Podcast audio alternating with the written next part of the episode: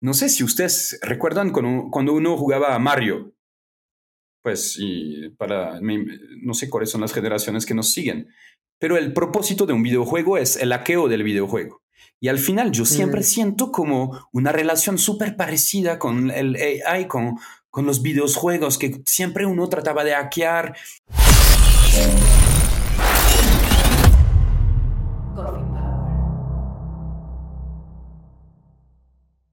Una combinación de ChatGPT con equipos de marketing digital, ¿cómo sería? Por eso hoy nos trajimos a Luke Suelgaray, que es un crack. Él es el country manager de Ripio, trabajó conmigo y tiene una experiencia increíble en marketing digital y hablamos de qué es lo que va a pasar con todos estos equipos de marketing digital, con todas estas herramientas generativas de inteligencia artificial. Así que si tú eres una persona que te dedicas al marketing o conoces una persona o trabajas con una persona que está en estos equipos, este es el episodio para ti. Aquí comienza Coffee Power. Ya está disponible nuestro curso de liderazgo en equipos de ingeniería de software en Udemy. Un curso para ayudarte en tu misión de ser cada vez un mejor líder en tecnología. El curso ya es bestseller en la plataforma de Udemy y contamos con más de 22.000 estudiantes. Así que aquí en la descripción te dejo un código de descuento. Nos vemos en el curso. Bienvenidos a su episodio, un episodio esperado de Coffee Power. Aquí ya van a entrar uno de nuestros invitados, que no es invitado ya, es parte de la familia Don Tito Neira. ¿Cómo me le va? Os, buenas noches, ¿cómo va todo? Aston Martin, Fórmula 1, de Miami, ¿no? Un regalito. Cerca, cerca, estuve por ahí, dándome una vuelta. Estuvo en Miami. Sí, sí, sí. Ah, qué bueno. ¿Quién ganó? Eh, ganó, eh, adivina. El Verstappen. Verstappen. Ah, sí. Bueno. bueno. Tito, aquí mira a quién le voy a traer hoy a Coffee Power. Le voy a traer una sorpresita. Una sorpresita. ¿Quién Usted no se lo imagina. A ver. Una de las personas más esperadas de este episodio. Yo tengo detrás de él, Tito. Con él iba a grabar el episodio 2 de Coffee Power. Era el, uno contigo y el 2 con él, pero él nunca apareció. Pero ahora, mire, por arte de magia va a aparecer. ahora hacemos un trío. Ahora somos un trío. Hola, Luke. Hola. ¿Cómo me le va? Buenas noches. ¿Saba? ¿Y ¿Cómo me le va? Para quienes ustedes no conocen aquí a este señor tan, tan apuesto que tenemos, con unos ojitos lindos, eh, unos ojos verdes, una presencia un poco sexy. Eh, Luke Suelgaray aparte de ser un gran amigo, eh, Tito, Luke y yo trabajamos juntos. Tuvimos la fortuna o la desdicha, yo no sé cómo llamarlo, pero trabajamos juntos. Tito, por supuesto, en el área de analytics, yo en el área de ingeniería, tecnología y Luke en el área de marketing digital. Así que Luke, bienvenido a Coffee Power, tu casa. Mi querido Osvaldo, buenas noches. Mi amigo Tito, buenas noches. Buenas noches. ¿Dónde estás, don Luke? Estoy en mi casa, en mi templo.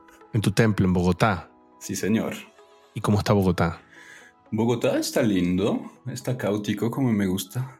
Caótico como le gusta. A Luke le gustan las cosas caóticas, ¿verdad, Tito? Sí, totalmente de acuerdo. Totalmente, totalmente. Mira, Luke, yo traté de explicar quién eras tú en la introducción del episodio, pero la verdad no lo hice bien. Entonces, a mí me gustaría, para arrancar este episodio y después irnos al grano, que tú te presentes un poco de quién eres tú, qué es lo que haces. Yo no sé si tú haces marketing, yo no sé si tú haces cripto, yo no sé si tú eres emprendedor, yo no sé si tú haces startups. Entonces, como, como no hemos estado tan conectados últimamente en, en, en lo que, digamos, en todas las actividades que tú estás haciendo, cuéntanos. Es una buena pregunta. Ah, antes de todo, soy un ser humano, un ser humano que, que goza la vida, ah, que está en búsqueda de su felicidad última y que creo que lo estoy logrando cada día más. 100% de mi tiempo lo dedico a, a Ripio. Ripio, una empresa que, que cumple 10 años, ah, líder de tecnología blockchain, cripto, Ah, todo el universo Web3, NFT, metaverso.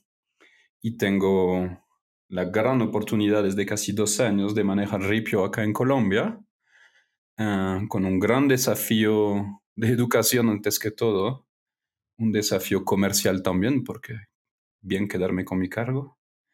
Y más allá de mi vida con, con Ripio, tengo, tengo varias cosas. Soy asesor de varias empresas, empresas tradicionales, eh, startups, en la cual yo puedo ser board advisor. Y también tengo inversiones. Bueno, para que lo que no saben, tengo inversiones mucho en el mundo digital. Em, y hace muy poco invertí en un proyecto de paddle Ah, porque como, como solo estoy jugando golf con mi querido amigo Tito, necesito un poco más de actividad. Y yo dije que nada más que una inversión para comprometerse con, con el deporte. Entonces, pues todavía no soy el youtuber que le puede vender una rutina y un bienestar, pero estoy tratando de ir por ese camino. Oh, wow. Cierto, Tito. Muy interesante. Gracias. Y, esa, y esa, esas inversiones digital Luke, cuando te, cuando te unes a las compañías como advisor, ¿eres advisor en qué? ¿En marketing? ¿En desarrollo de software? ¿Eres DevOps? ¿O advisor de qué? Agile. Agile. Agile. Agile coach. Uh, no, no, no, yo no le tengo fe a nada del Agile. Entonces, si me quieren preguntar sobre el Agile, yo soy el personaje más waterfall del mundo. A mí tú me das una fecha y yo cumplo con fechas. Yo soy como, a mí me encantan los negocios como lo hacía mi abuelo, ¿no? Un negocio concreto y, y, te voy a contestar de una forma muy básica, es como nos conocimos los tres y particularmente como conocí a mi querido Tito. yo ya no le tengo fe al marketing como, como se vendía antes. Yo creo que hoy todo tiene un propósito alrededor del número, ¿no? Entonces, yo me involucro en proyectos aportando, yo creo que dos cosas, una visión y una forma de, ver los negocios, no de hacer, sino de verlo. Ah, y después tratando de, poner un impulso bajo, bajo mi visión, mis valores, y, siempre tratando de, ver que, que cada vez que uno se cae o cada vez que uno ve algo difícil, se le vuelva una oportunidad yo no le tengo nada de fe al éxito. Yo creo que el éxito es, lo peor que le pasa a un emprendedor. Y, yo creo que el éxito es, e, es, bueno para la prensa y es bueno cuando una vez que uno vende o se pensiona. Pero, y ustedes lo saben muy bien, la mayoría de los proyectos nunca, nunca hacen éxito, nunca se venden. Mm. Entonces, me encanta ser como, como el aliado de, de los momentos difíciles y, y, me encanta tratar de traer siempre como, como la visión de, y no es un cliché, pero de ese, de ese vaso de agua lleno, ¿no? Y, y no medio vacío, sino medio lleno. Y, y, además sí puedo tratar de ayudar a, llenarlo, pues aún mejor. y como te lo comenté, empresas de todo, ¿no? Pues no creo que sea el espacio para mencionar esas empresas porque no me han pagado para que, que nos mencionemos. Pero si hay próximos episodios que quieren pagar y lo mencionaremos con mucho gusto y, y le trajemos quizás clientes. Así es. Y a las marcas estamos abiertos que nos contacten. ¿Y Luke le gusta el café? Luke le gusta el, café, le encanta Coffee Power. Eh, no, me gusta el café, pero, pero pues también cuando nos conocimos, yo creo que pues un, elemento que nos unificaba era la máquina de café, ¿no? Ah, pues Os para contar chisme y, Tito y yo para trabajar. Ah, de acuerdo, de acuerdo. Y, menciono eso bajo datos, ¿no? Con, con, hechos reales. Con hechos ah, reales, sí. Con filosofía. No, no, me encanta el café, pero la verdad trato, trato de, disminuir porque a uno se le genera una dependencia muy fuerte, como, como, como los seguidores de los episodios de ustedes, ¿no? Le, Coffee Power les trae mucha dependencia, entonces prefiero tener dependencia a ustedes que, que al café real. Pero trato de tomar no más de, de 6, 7 al día. Tito, ¿usted se acuerda de esos cafecitos que nosotros nos tomábamos en la mañana? Hacíamos como un break y nos íbamos a tomar ese cafecito. Me acuerdo que el jefe del momento nos hacía el reclamo por tomarnos el café. Sí, lo deberíamos invitar y que nos pague un café.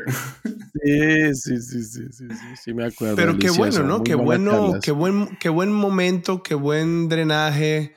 Ahí armamos team building. O sea, el, el café a veces es una excusa, ¿no? Sí, de acuerdo. No, y el poder hablar con alguien más sobre las problemáticas, alguien que tiene experiencia, ayuda, ayuda a decantar los problemas y a buscar soluciones. Y después la gente se, bueno, y esta gente está en el café, y, y ¿por qué a mí no me invitan al cafecito? Y están tomándose el cafecito, ¿no? Que che, era como un daily, un stand-up, Tal cual. pero con un cafecito. Sí, lo único que Un me gusta de, la. Agile es el café. es la- mi ceremonia favorita para, para, para- para los que, que- que usan la semántica correcta. Muy bien, muy bien. Mira, Tito, a mí, me, a mí me dijeron que ya Luke no hace marketing. Sí, de muy buena fuente, de muy buena fuente. Él abandonó el marketing hace años, desde que me conoció. Sí, cuando uno se da cuenta que hay mejor que, su, que, que uno mismo, uno, uno deja a los mejores hacer. Uno aporta donde puede aportar. Mira, Luke, ¿y tú no estás cagado del miedo con, con todo lo que ha salido del AI y ChatGPT para el marketing? Pues mira, va a ser consistente con lo que te mencioné. No, el miedo no. El caos me gusta y me gusta como esas expectativas caóticas que está generando todo eso. Ah, pues lo hemos hablado los tres. Yo a corto plazo no creo que, que, que todo ese, es, pues llaman eso ChatGPT, no sé cómo queremos llamar eh, AI, inteligencia artificial. Y cada uno tiene su acento del lugar de donde viene, pero, pero yo, yo, yo hice pruebas y pruebas reales, eh, MVP para los especialistas, de, de herramientas, por lo cual yo no creo que, que va a reemplazar el ser humano a muy corto plazo, pero sí que va a reubicar el ser humano a, a una forma de trabajo distinta y, a una visión hacia las tareas que uno tiene o, o hacia las metas que se pone y esa forma de cumplir esas metas. Y, y lo que sí creo es que es un game changer en, no sé, tú hablas de marketing en la relación de una agencia a su cliente y del cliente hacia la agencia, de, de, cómo uno, de cómo uno jode al otro, que, que lo peor que existe en la relación humana, cuando uno no le deja como su campo abierto y su campo de trabajo y que uno pasa el tiempo, pues, comentando lo que el otro hace mal. Yo creo que en eso, en eso existen herramientas ya súper potentes que yo he probado, que equipos míos en algunos proyectos los vi probar con una relevancia increíble y, y más que todo con un valor humano que me encanta, que es el empoderamiento de la gente. Me parece que a eso sirve a corto plazo esas herramientas. Cuando tú dices empoderamiento de la gente, es que la gente ahora, o sea, usando esas herramientas, la productividad se las va a ir al techo. Sí, ir al techo, pero también como no generar, yo, creo que el empoderamiento viene de, de, tener más autonomía, ¿no? Y de no depender tanto del otro. Uh, por lo cual tranquiliza todavía mucho a Tito en su trabajo, ¿no? Pero, um, no sé, tuvimos un ejemplo concreto. Mañana, mañana los tres, no sé, tú quieres publicar ese episodio de, de Coffee Power. Uh, pues te va a tocar armar, abrir tu Photoshop, te va a tocar preguntar a Tito si se ve flaco, si se ve gordo en la, en la viñeta. Se ve como bola 8. Son, son, son ejemplos, ¿no? por favor. Cualquier persona citada en mi ejemplo no se sienta. Tito, para los que no conozcan, Tito tiene el six-pack bien definido. se lo acaba de tomar. Entonces, entonces, entonces, tomemos ese ejemplo concreto. Terminamos de grabar ese episodio Uh, y, y, tú vas a tratar de, de cumplir con, pues, con, con, toda esa capacidad que te están dando las herramientas pues, de redes y, y, y, toda la divulgación que tú le vas a hacer. Hoy en día, por la estructura de Coffee Power, que bienvenido a, los sponsors, pero todavía te toca a, a, a, ti y a veces a gente que te ayuda a hacer todo ese trabajo. Hoy en día, si hacemos un foco sobre la parte de imagen, que además a uno nunca está satisfecho de lo que genera y después se va a abrir a Tito y le va a decir Tito cómo te fue, Tito te va a dar un comentario que dependiendo de tu cansancio tú lo vas a ver como un comentario positivo o negativo porque uno tiene que entender que a veces la empatía es, es, un valor importante y, y, dependiendo de eso tú te puedes conectar. Yo tengo dos para mí los más relevantes y, yo no voy a votar nada wow para la gente, pero Johnny es algo para mí tremendo hasta que el puto gobierno de, Italia se está asustando y, lo prohíbe. Y, y Photosonic, que, que, para mí son dos herramientas que uno utiliza y uno dice, estoy dedicando mi tiempo a hacer curaduría de lo que me devuelve la herramienta, es decir, disfrutando en vez de que sea una tarea en la cual, mira, y que el color y que la vaina, no. Entonces me parece que si tú entiendes totalmente el concepto semántico alrededor de, en ese caso, el episodio tuyo o lo que tú quieres vincular a través de esa imagen, tú tienes dos herramientas súper poderosas que están para mí a 10% de lo que va a ser en cinco años, pues que te dan una independencia, una autonomía y entonces un empoderamiento frente a eso. Y además, cuando tú lo vas a presentar en ese caso a Tito, tú te vas a sentir mucho menos atacado y tú vas a poder como darle también como un, feedback, como dicen eso en Agile, una retroalimentación, que pena. Ah, la gente va a pensar que estoy emputado con el mundo Agile. Amo Agile. Amo Agile, voy a lanzar una empresa de agilismo.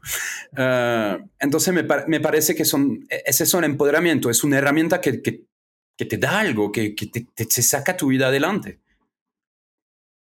Tito, eh, ¿sabes qué episodio hay que hacer? ¿Qué? ¿Cuál? El de Prompt Engineering. ¿Pero con ese acento? Sí, puede con ser. El, con el acento que sea. él, quiso hacer un chiste malo, ¿no? Sí, pues Mira, no sé, no entremos en esas discusiones. Eso, porque es como dice Luke, ahora el tema no está en el tecnicismo, sino en saber cómo interactuar con la herramienta. Entonces, sí, de acuerdo. Yo hace como una hora estaba viendo un catálogo de Notion que generó ChatGPT-4 con todos los prompts que tú puedes reutilizar para un montón de cosas. Entonces, ya ahora es que tan expertos te haces tú interactuando con la herramienta y eso va a ser un rol eventualmente. Sí. ¿Cómo, cómo sacar el provecho? Los eh, trainers. que nosotros hablamos de ese, de ese, de esos roles hace, me toca buscar el episodio de los nuevos roles. Buscar el episodio. Exactamente. Pero vamos a hacer un episodio. ¿Qué opinan ustedes, cafeteros, de prompt engineering? Si están de acuerdo, escríbenos en los comentarios. Y si tenemos cuánto, lo hacemos. Si tenemos 10 comentarios distintos, lo hacemos y lo metemos en la parrilla de contenido. Eh, ambicioso. ambicioso, pero por supuesto. Mira que Tito dijo en, episodios pasados que, que si teníamos cuántos likes se afeitaba, se afeitaba la barba. 10 mil. No, pero hermano. A few moments later. Tito, usted iba a hacer una pregunta y le interrumpí, perdone. No, no, no, todo bien. Eh, Luke mencionaba algo importante que es, si le dejamos parte de las tareas a la inteligencia artificial y me critican las tareas, ya no lo tomaré como personal. ¿Sí? Es decir, yo hago una creatividad, pues obviamente le doy unos inputs para hacer la creatividad, para hacer los copies, para lo que sea, pero me están criticando es al resultado de la máquina y no a mí. Yo creo que eso puede sumar mucho en ese proceso creativo porque pues hoy día desde mi punto de vista es muy de egos, ¿no? Entonces eh, el, cliente propone, la agencia propone y pues es como un ego contra el otro, ¿sí? Eh, pero ahorita creo que se vuelve, se podrá volver más objetivo, así como pues cuando uno hace modelos o algoritmos que dicen que el cliente es bueno o es malo o, está satisfecho o insatisfecho, lo que sea, no es contra la persona, sino contra el resultado de la discusión y yo creo que eso puede ayudar mucho en eso. Luke, y, en cuanto, por ejemplo, sabes que yo, yo te dejé a ti haciendo marketing y te especializaste en marketing y tenías equipos de marketing y vivías y respirabas marketing. ¿Qué va a pasar con todo ese montón de roles que existen? El copywriter, el diseñador, el, el creador de contenido, el generador de pauta. O sea, Háblame de futurología de marketing con estas herramientas. Pero por eso lo dije, es que yo, yo vi el futuro, yo sabía que eso sí iba a joder. mira, yo, yo creo que... le estaba hablando con un amigo, un socio mío el otro día. Yo creo que de forma implícita va a traer una exigencia a la gente hacia la semántica hablar mejor, escribir mucho mejor. Porque el talento de la gente que maneja Midjourney de forma correcta hoy para mí es bajo cuatro verticales de cómo yo le hablo a la herramienta, de cuáles son esos,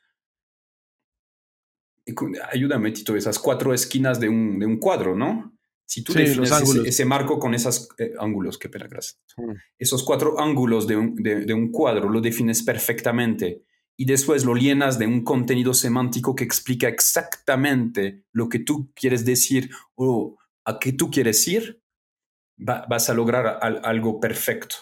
Entonces, no sé, no sé si ustedes eh, están jugando, pero hoy en día tú le dices, lo primero es, no sé, actúa como, como Julio César. Tú, puedes decir a, la herramienta de actuar como Julio César. Es decir, eh, la herramienta tiene en mente cómo era la visión del man, cómo él actuaba, pues en ese caso un guerrero, entonces tú tienes como tendencia que quizás se te va a salir algo un poco agresivo. Después tú le tienes que dar un orden, como debes, porque es, esa sigue siendo una máquina, entonces además lo que decía Tito, como no es un ser humano, uno le puede hablar de una forma muy, muy directiva y tú puedes ser muy directo, entonces si tú piensas correctamente, tú dices, actúas como debes, también darle el estilo. ¿Qué estilo tú le quieres dar al mensaje que tú quieres que te devuelva? O en, el caso de Midjourney, como es la imagen. Y, el cuarto ángulo para mí, que no aplica en el caso de Midjourney, pero que es más para las AI globales, es cuál es el formato que me tienes que devolver. Y lo súper interesante con ChatGPT 4 es que tú le dices, eh, no sé, genérame una imagen eh, con el estilo de Julio César sobre cómo va a ser Bogotá en 2030 y debes hacerlo en invierno, pues ChatGPT 4 te puede decir sí, pero yo no sé generar eh, imágenes y tú le puedes decir, pero entonces dame una herramienta y te va a dar mi journey. Sí, es como esa mecánica, no sé si ustedes recuerdan cuando, uno jugaba a Mario, pues y para, no sé cuáles son las generaciones que nos siguen, pero el propósito de un videojuego es el hackeo del videojuego. Y al final yo siempre mm. siento como una relación súper parecida con el AI, con, con los videojuegos, que siempre uno trataba de hackear. Y entonces al principio tú tratas de ir lo más rápido posible a terminar el juego y a liberar a la princesa. Y después, cuando tú tienes, tú pasas de 6 a 8 años, tú lo que quieres hacer es tener las 100 estrellas del juego y hacerlo de la forma. Y para mí es súper parecido no sé qué tanto la gente de tu comunidad va a aceptar mi analogía a, Mario, pero para mí es súper parecido eso. Entonces, para mí, uno, hay que ser extremadamente positivo y ver esas herramientas como un legado increíble que nos están regalando. Hay que ir sin miedo y bastante importante como lo que mencionó Tito de siempre esas relaciones con las agencias son jodidas porque la gente como que toma su agencia como le voy a dar golpe, liga a la agencia, le, voy a decir la mierda que hizo. Pues sí, mañana, si eres tú que, que generó por tu semántica y tu definición de los cuatro ángulos la parte creativa, pues tú lo vas a tratar de defender un poco mejor, pero también tú vas a tener esa capacidad de aceptar comentarios. Y Luke, ¿tú no crees que eventualmente la, el concepto de agencia va a ser una cosa de esta? O sea, que no tengas que necesitar una agencia. Bueno, yo creo que el talento creativo de la gente disruptiva, que te encuentra un mensaje disruptivo, lo que un Burger King hace con McDonald's, yo creo que eso va a seguir. Después, en el día a día, que ¿Pero va a seguir por cuánto? ¿Por cuánto tiempo? Yo creo que eso por toda la vida. Es como un buen chiste. en ese caso, la mayoría son malos, pero un buen, un buen chiste va a seguir siendo de un ser humano. ¿Por qué? Porque hay contexto, hay emoción, pero yo creo que sí que el trabajo, y, podríamos hablar de lo que hemos vivido con Tito en una experiencia compartida, cuando tú entras en, una institución financiera de 15 mil empleados, que se está haciendo 3 mil artes al mes, que además la data te demuestra que no tiene ni un puto alcance hacer 3.000 artes, que solo estás generando ganancia al proveedor que manda email, pero no hacia el cliente. E, en eso sí, en el día a día va a cambiar todo eso, porque yo creo que la agencia se va a volver realmente una agencia con un propósito estratégico. Yo creo que las agencias tienen un campo de negocio súper grande vendiendo o asesorando, para no utilizar una palabra mercantil, asesorando los equipos que son sus clientes hoy a cómo manejar un Midjourney, cómo manejar, no sé, Photosonic, cómo manejar Speechify, cómo manejar Murph. No sé si ustedes conocen mm, Lobo. Sí, sí, sí. Entonces son herramientas de Generative AI, ¿no? Eh, en ese caso son de la, de la, parte audio. Audio.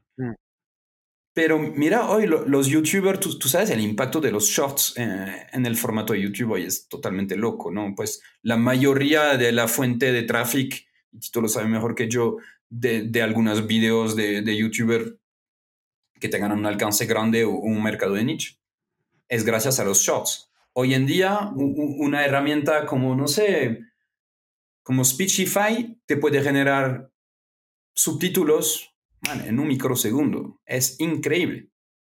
Lo único es que tú tienes que generar un buen contenido, hablar de forma entendible. quizás si lo hacemos conmigo hablando en español no va a traducir muy bien, pero... No, pero Luke, usted habla español muy bien. Me lo enseñó usted. Habla, mejor que hace, que hace dos semanas. Estoy haciendo un gran trabajo, gran introspección. Yo creo que el muñequito que él tiene atrás lo está enseñando a hablar español. Ese muñequito es un chat GPT. Él le dice, Alexo, él se llama Alexo. Hola Alexo. Se llama Tito. Titín. Es el ¿Eso que es? un chucky.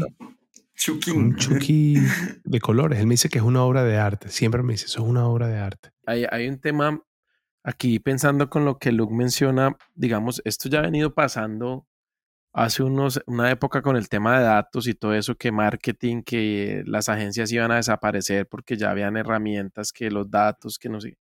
¿Qué terminó pasando? Las agencias se especializaron en temas de data y apoyaron a las empresas a hacer eso, ¿sí? Aquí yo creo que el tema es más hasta dónde la empresa quiere hacer.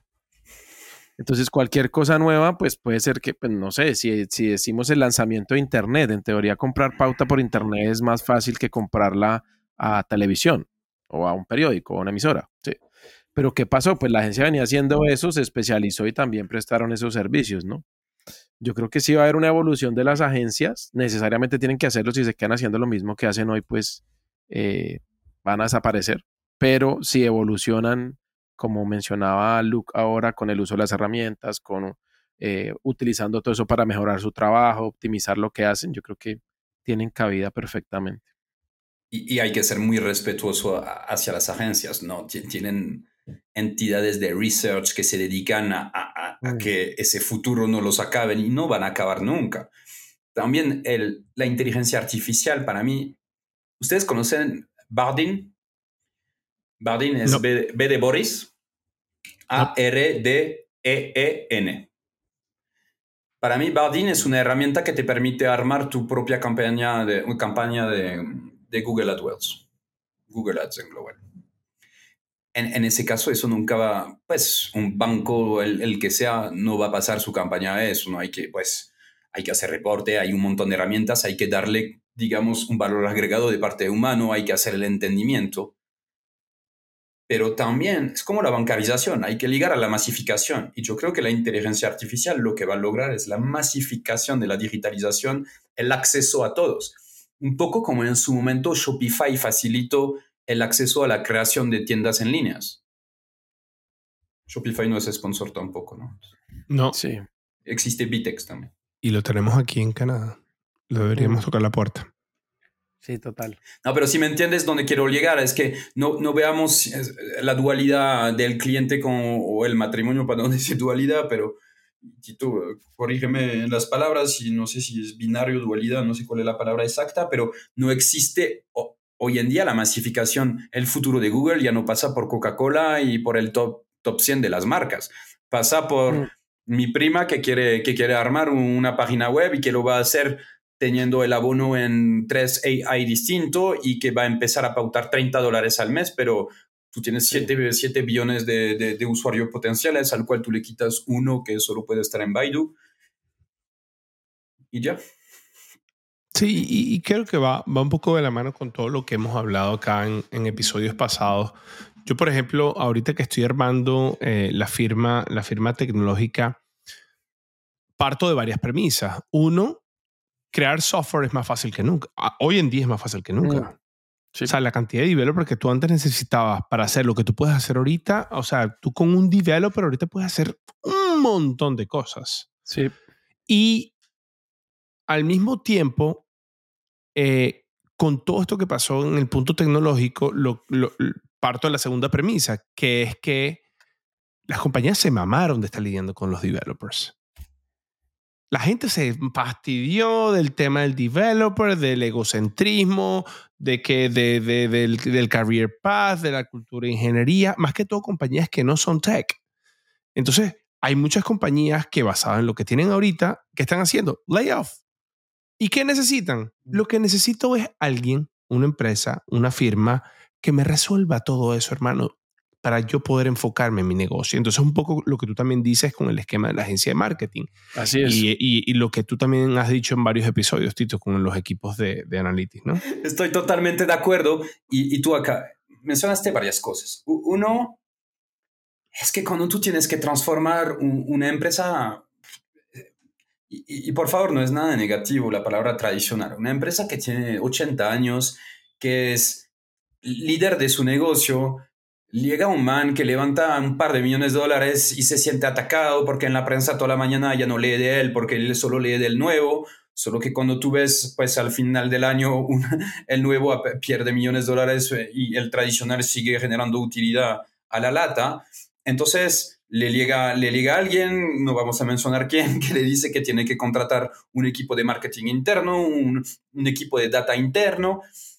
Y hoy en día tú ves que retener, generar cultura de empresa es súper difícil. Es que al final nosotros nos conocimos en un momento súper chévere, pero en lo cual ya teníamos experiencia, entonces podíamos aportar por experiencia, pero realmente los que tienen el trabajo lindo, chévere, son éramos nosotros tres o cuatro o cinco por, incluir más. Yo creo que esos cargos de alto impacto, y no hay ego en lo que digo, pero de alto impacto van a seguir. Lo que sí es distinto es que ese mar de rente por debajo yo no creo que va a seguir, porque hoy en día lo que uno está buscando es flexibilidad. Es que uno cuando se va a dar cuenta que el, el negocio en el cual está requiere flexibilidad, pues qué chévere poder decir a, a su proveedor, porque no solo, maneja, no solo mencionar agencias, pero cuando le va a decir a su proveedor, sabes que estoy justo de flujo de caja este mes, no me pongas tantas horas en, la cuenta, bájamelo la mitad. Es eso que va a buscar también, es volver a su core business de manejo negocio, ¿no? Es que a un momento, acuérdense, hace como, eh, cuando pasó lo de nosotros? Hace como seis años, y eso ya llevaba casi mm. que ocho años en esa movida filantrópica que las empresas se tenían que transformar en un hub de felicidad. No, el hub de felicidad tú lo puedes generar porque es un proveedor. El tech firm que tú estás haciendo, pues chévere que empresas grandes hagan que sea un hub de felicidad, no lo tienen que internalizar. Y, y solo para, para volver a, a, un punto sobre el impacto de, de esas herramientas, es cierto lo que tú dices que Hoy se puede hacer absolutamente todo con un developer, pero también se puede hacer muchas, muchas cosas con herramienta de AI, GitHub y todo eso. Se puede hacer muchas cosas al nivel de desarrollo. Pero lo que sí es importante es que tengan cabezas, que han tenido conocimiento, que han fracasado en grandes implementaciones tecnológicas, porque ellos van a, van a manejar para, para, el cliente todo ese, ese diseño, ¿no? Es que eso es lo que va a pasar ahora. La nueva generación la, de ahorita, son personas que van a, eh, como antes llamábamos, los, nativos digitales. Son, son personas que van, o sea, se están formando con estas herramientas. Están aprendiendo a programar, por ejemplo, developers con ChatGPT. Mira, es que, es que tan loco. Yo cuando estaba haciendo la, la, la, la compañía, a mí me tocó investigar sobre el tema de los taxes aquí en Canadá. Y un tema de los taxes, cuando tú haces los taxes como compañía, y un tema de los taxes cuando, digamos, te pagas un dividendo. Y yo estuve buscando toda esa bendita información en videos de YouTube, me metí en todas las páginas web, investigué, una decía una vaina, la otra decía otra, estaba confundido, llamé a un contador, le pregunté al contador, el contador me dejó más confundido de lo que estaba. Y yo dije, yo le voy a preguntar a ChatGPT y le voy a dar escenario entonces yo le digo, ChatGPT, imagínate que yo generé tanto de ventas generé tanto de gastos, me quedó esta utilidad, me voy a repartir el 50% de las ganancias, estoy en Toronto, Ontario, basado en, el tax bracket de Toronto, Ontario, calcúlame lo que tengo que pagar de taxes en la compañía y si me pago esos dividendos a mi cuenta. Así, esto que te estoy diciendo, se lo estoy diciendo ChatGPT. Si me transfiero esa plata, ese dinero a mi cuenta, ¿cuántos son los taxes que tengo que hacer? Mira, hermano, ChatGPT me ha generado una, una, una belleza de respuesta, porque eso no tiene otro nombre, que yo le escribí a ChatGPT, gracias, gracias, gracias, gracias, porque es que me generó todo, me calculó los brackets, me sugirió no tengas dividendos superiores a esto porque tienes un tax benefit si tu, si tu profit queda en este margen. Yo decía, pero es que esto es una locura, porque es que ahora es hasta mejor que un contador dándote advisor. ¿Y era cierto eso? completamente cierto. Le ligo la Diana el día siguiente. No, es completamente cierto, porque después me senté con otro contador más serio. Y, y, y, me, e, es así. Me dijo, no, pero es que ya tú sabes ah, cómo funciona todo. Yo le digo, hermano, no, es que supe, supe preguntarle a ChatGPT. Pero te, quiero aportar algo sobre eso. Y, es algo que no sé si todavía Tito en su storytelling, en, su personal branding lo utiliza todavía, pero en su momento, hace años, Tito utilizaba siempre que, para mí Tito hace mucho más que analytics, ¿no? Hace data analytics y, todo lo que se puede. Siempre estábamos hablando de que desde una visión marketing, Tito se volvía un insumo de toma de decisión. Cuando tú vas a unas áreas de negocio y que tú tratas de que ellos tienen que tomar una decisión, pues supuestamente la data cuando está bien explicada y, que hay alguien que la entiende como Tito que la puede explicar. Para mí la revolución es en ese punto. Mira el ejemplo tuyo del contador. Imagínate, tú llamas dos contadores. Te dan opinión uno de un contador. El man tiene, no sé, 45 años, el man es casado y el día que tú lo llamaste tenía guayabo, entonces le valió mierda contestarte y te hizo una opinión. Guayabo en Colombia es resaca. es un ejemplo y después tú llamaste a otro contador, entonces, pues hay una parte muy emocional también en el trabajo que un ser humano te entrega. Tú coges una herramienta, en ese caso podría ser ChatGPT, y tú le preguntas, mira, ¿qué opinas de, eso? ¿Qué, ¿Cuáles son las comparaciones? ¿Cuál es el beneficio de uno frente al otro? ¿Pro, contra? No sé, ¿cuál es el formato y el marco bajo esos cuatro ángulos que mencioné? ¿Cómo lo podríamos hacer? Siendo un contador en España, siendo un contador en Colombia, pues tú le puedes hacer toda la definición para mí me ayuda ChatGPT en darme objetividad. Es decir, en, quitar todo ese aspecto humano, sensible. humano, emocional, sensible. Y, para mí, yo el, otro día estaba viendo un, podcast y, el man estaba hablando de una idea loca. El man decía, no sé qué país estaba hablando, del tema de migración. Entonces, en migración tenían una, una persona de migración del país que estaba mencionando el ejemplo, que rechazaba 98% de la gente que quería entrar. Y del otro lado había otro que rechazaba solo 2%. Entonces, hay una persona que es extremadamente laxista con su trabajo, que es el que deja, prohíbe a 2%, y hay una persona que tiene un empute en su vida que hace que rechaza 98, un desafío intelectual migratorio bastante complejo que no entiende cómo funciona hoy en día el mundo. Pero qué chévere que para el líder de ellos, porque ya no se usa jefe, para el líder de ellos, que pueda correr un modelo de inteligencia artificial y que le dé como esa visión de, mira lo que está pasando. Es decir, traer un poco de objetividad en el mundo en el cual estamos viviendo, sin tener que hablar con esas dos personas, él podría tener como esa foto y dar una retroalimentación a la persona diciéndole, mira, la herramienta me está diciendo que, pues, tus números están descuadrados. Sí. Ahora, Luke, ¿y tú crees que vamos a llegar al momento donde las máquinas o, o estas soluciones van a generarles negocios a los humanos y van a interactuar y pagarle a los humanos por hacer cosas? Pregunta con truco.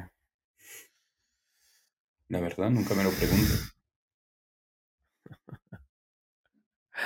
Ya pasa. ¿Usted te se imagina, Tito, que mañana lo contacten? es buena esa pregunta. Y le, le digan, mm. Tito, eh, necesitamos una solución de nacom.com eh, porque hay algo que no podemos solventar y esto es lo que necesitamos y esto es lo que esperamos.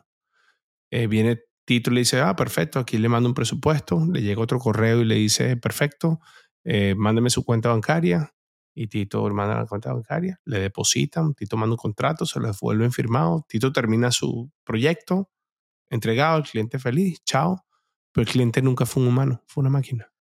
Sí, pues... Sí, pero la orden viene de alguien, ¿no? Sí, quizás una persona le dijo a la máquina necesito resolver eso y la máquina no supo resolverlo y se dio cuenta la máquina necesitó un humano para resolver resolverlo. Sí, sí, Un marketplace de inteligencia artificial que va a vincular todo eso. sí. sí. posible, claro. De hecho, en, en, algún concepto con, no sé si ustedes se acuerdan, no me acuerdo cómo se llamaban esos botoncitos que ponía, que vendía Amazon, que uno los ponía en la, la cena y no sé qué. Entonces, cuando uno quería ordenar, se le acaba uno el arroz, sí, me acuerdo. uno el detergente. Ah, sí, sí, con el polvo. ah, sí, sí. Sí, sí, sí, y ya. Pero en lugar de despichar el botoncito, pues la cena ya bien inteligente vio que se acabó y si uno le da libertad que ordene, ordena.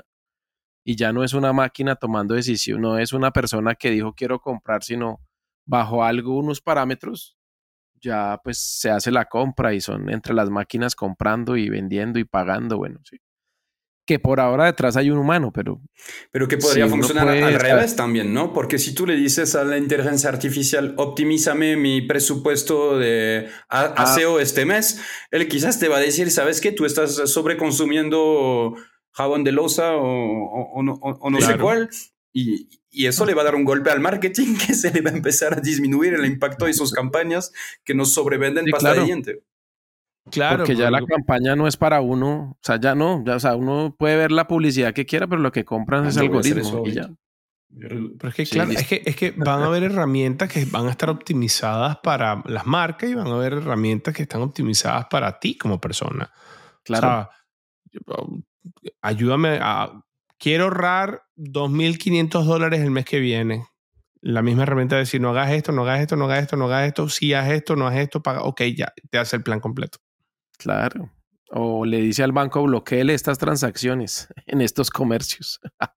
y ya. Nadie escuchó, Tito. No, ese comentario nunca existió.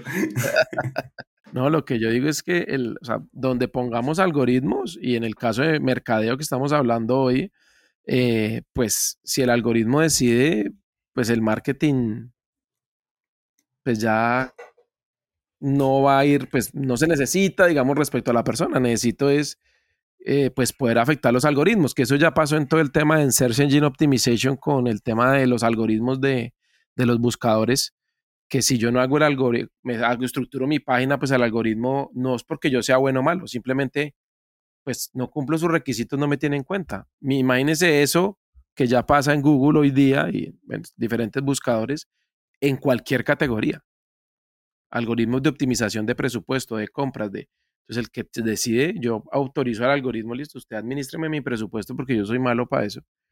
Eh, entonces, ¿cómo me van a afectar a mí con mercadeo? Ese es un punto, digamos, importante. y, también para un equipo de marketing se vuelve una herramienta súper poderosa de, para sustentar un presupuesto, pues uno sabe cómo es, es como que uno tiene que ir a, a, pedir un presupuesto porque pues una empresa sí o sí funciona así hoy en día y con cortes financieros y que hay unas fechas que uno va a hacer la proyección de, de las ventas y de eso empieza a entregarse presupuesto, pero yo creo que si uno maneja correctamente y ve, y, ve a, a, la inteligencia artificial como, como un apoyo, le puede ayudar a sustentar un crecimiento de presupuesto. También se le puede devolver el contrario de que, ¿sabes qué, man? Este año para mantener tu top of mind, tú no necesitas tanta plata.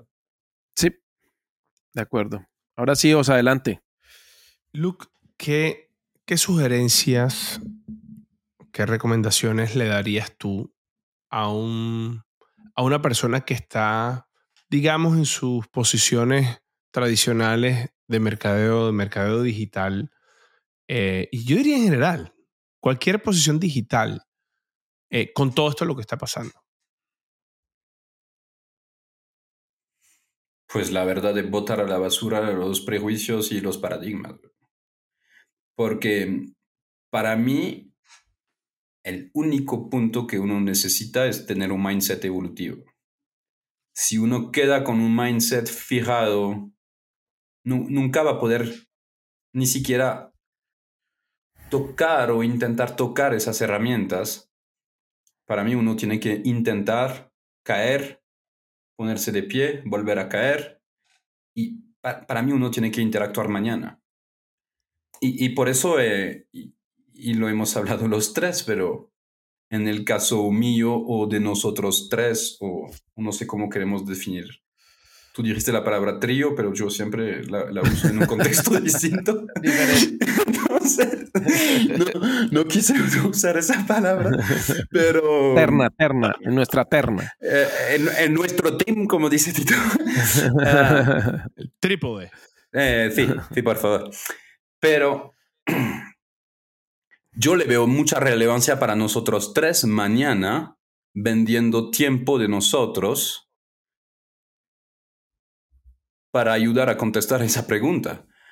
Es decir, que cuál es la oportunidad en mi caso o en nuestro caso, porque, porque en ese trípode los quiero incluir, es que yo creo que, que la oportunidad es que mañana tratemos de asesorar por el track record del conocimiento que tenemos de cómo tratar de ir hacia esas herramientas o cómo, cómo tener ese acompañamiento.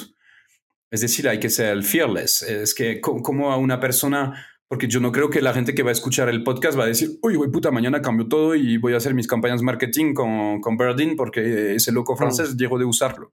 Además sería una cagada hacerlo. Pero Pero si me entiendes, es que para, para mí, uno no tiene que pensar mañana voy a reemplazar mi agencia porque, porque existe Midjourney, existe Photosonic, existen herramientas audio. Pero, por ejemplo, lo que yo haría mañana después de escuchar el podcast, yo diría a mi agencia, ¿será que hacemos dos días creativos y nos encerramos y usemos en conjunto una herramienta como Midjourney? Es es, hacerlo de la mano. Yo, no creo que un, líder de un equipo, un miembro de un equipo, si quiere tratar de imponer las cosas, tampoco va a funcionar, porque pues el miedo va a ser lo peor y toda la gente lo va a rechazar. Pero, pero para mí el consejo es probar. ¿Y tú crees, eh, preguntaba para Tito también, ¿ustedes creen que estas herramientas puedan reemplazar trabajos labores o tareas que hacen los líderes de los equipos tecnológicos? O sea, un líder de marketing, un líder de data, un líder de tecnología. Pues yo, yo creo que sí, si son tareas operativas, ¿sí? Porque todo cargo tiene tareas operativas, ¿sí? Si vamos, no sé, al presidente de una empresa, pues tiene que dar ok en ciertas cosas o lo que sea, ¿sí? Pues esa es una tarea operativa. Esas tareas operativas estoy seguro que 100% van a ser reemplazadas por inteligencia artificial. ¿Cuáles no? Las tareas creativas de construcción de equipo, de, de, definir para dónde vamos, ¿sí? Eh, de encontrar esas oportunidades, porque acuérdense, y yo lo menciono siempre que hablo de inteligencia artificial, eh, básicamente la inteligencia artificial son datos y, si, y que en función de esos datos se combinan y dan respuestas. Pero las respuestas realmente originales y disruptivas no van a salir de unos datos ya existentes, van a salir de lo que no existe. Entonces, pues la inteligencia artificial, ¿cómo responde si no, si no pudo haber sido entre... O sea, puede combinar muchas cosas, pero lo que no existe no lo puede combinar porque no lo sabe, no se lo dimos, no le enseñamos. ¿sí? Y los líderes están en ese, en, con la necesidad de, de tomar esos roles. Me voy a poner un poquito antipático. Yo sé que Luke va a decir que. Es normal, pues. Sí, pues. As usual. Oh, be yourself. Este, be yourself, son of the bitch. Oh, qué sorpresa. ajá, Tito, pero voy a tomar un poco ese comentario que tú estás diciendo y me voy a poner antipático, como a Luke no le gusta. Pero ¿qué pasa cuando estos algoritmos, o qué va a pasar cuando estos algoritmos van a aprender a enseñarse entre ellos mismos? O sea, ellos van a ser capaces de experimentar con cosas nuevas y generar sus propios datos que no existen y entrenarse y aprender porque las respuestas sobre esas nuevas hipótesis comienzan a funcionar. O sea, ¿eso tendrá sentido? Pero ese es mi punto. O sea, digamos, ellos fueron entrenados con datos, con algo que existe hoy día, con conceptos que existen hoy día. y que una quizás lo generamos nosotros analógicamente, vamos a llamar analógico, non-AI. Sí, digamos, o inteligencia normal, natural, pues la nuestra y se le entregamos unos supuestos y ellos empiezan entre ellos a reforzar y a, cruzar información y a generar nuevos supuestos y a hacer pruebas y sí, y nos mandarán la prueba y el humano responde y, si ustedes, cuando, los que han usado ChatGPT o cualquiera de estas herramientas, al final pregunta, ¿te gustó mi, lo que te propuse? ¿Qué tanto te sirvió? Entonces, para realmente saber el impacto, porque tuve esta discusión esta semana, de que eso sirvió de algo, me está preguntando una retroalimentación. Y si un humano no lo ve, pues va a ser otra máquina diciéndole que sí me gustó. Entonces, ¿hasta qué punto eso realmente le va a gustar a una persona? Es que el tema es, es filosóficamente fuerte, ¿no? Eh, eh, eh, Pero... en lo absurdo. Sí, total, pero eso es si le gusta la máquina. Ah, bueno, si la máquina tiene dinero para comprar, pues le tiene que gustar esa la máquina. Eso ya es otra discusión si el dinero lo tengo yo, me tiene que gustar es a mí. Y en algún punto, tanto refuerzo aprendizaje entre máquinas, pues van a hacer cosas que uno dice, venga, y pues como eso está como raro, ¿no? Entonces, cuando me preguntan y me dicen, no me sirvió, ella aprende, pero me está preguntando es a mí. O sea, cada uno de los más de 100 millones de personas que en dos semanas usaron ChatGPT, devolvieron más de 100 millones de piezas de datos para entrenarlo o reentrenarlo. Entonces, esa interacción todavía es necesaria. No estoy diciendo, porque aquí no falta pues el comentario, no estoy diciendo que eso va a ser imposible y que no. Hoy necesitan los datos. Por eso cuando eh, algunas empresas, y esta semana que están en varias charlas, nos dicen, ay no, es que la inteligencia artificial me genera planes de negocio. Te digo, bueno, ¿y de dónde sacaron infinitos planes de negocio para entrenarlos? Esto no se, no se le ocurrió a esa, a esa inteligencia artificial. Tomó muchos datos y mucha gente lo entrenó para luego generar una respuesta. ¿Sí?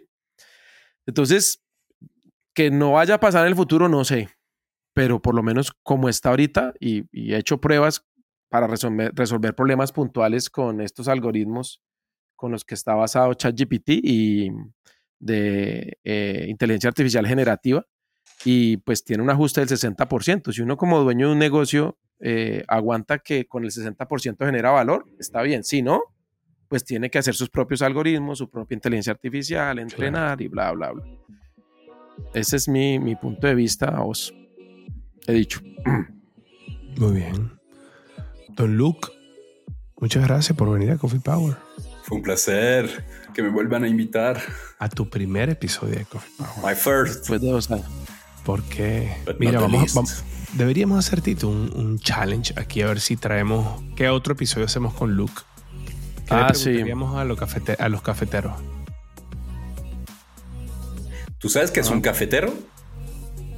Un cafetero es una persona que toma café. No, son los jugadores de la selección Colombia. ¿Por qué? Se llaman los cafeteros. ¿Cierto, Tito? ¿Ah, sí? Sí. sí. El nickname de ellos. Ah, la selección cafetera. Cultura en esa conclusión. Y los que y los que y los que y los que escuchan Coffee Power también son cafeteros. También son cafeteros, de acuerdo.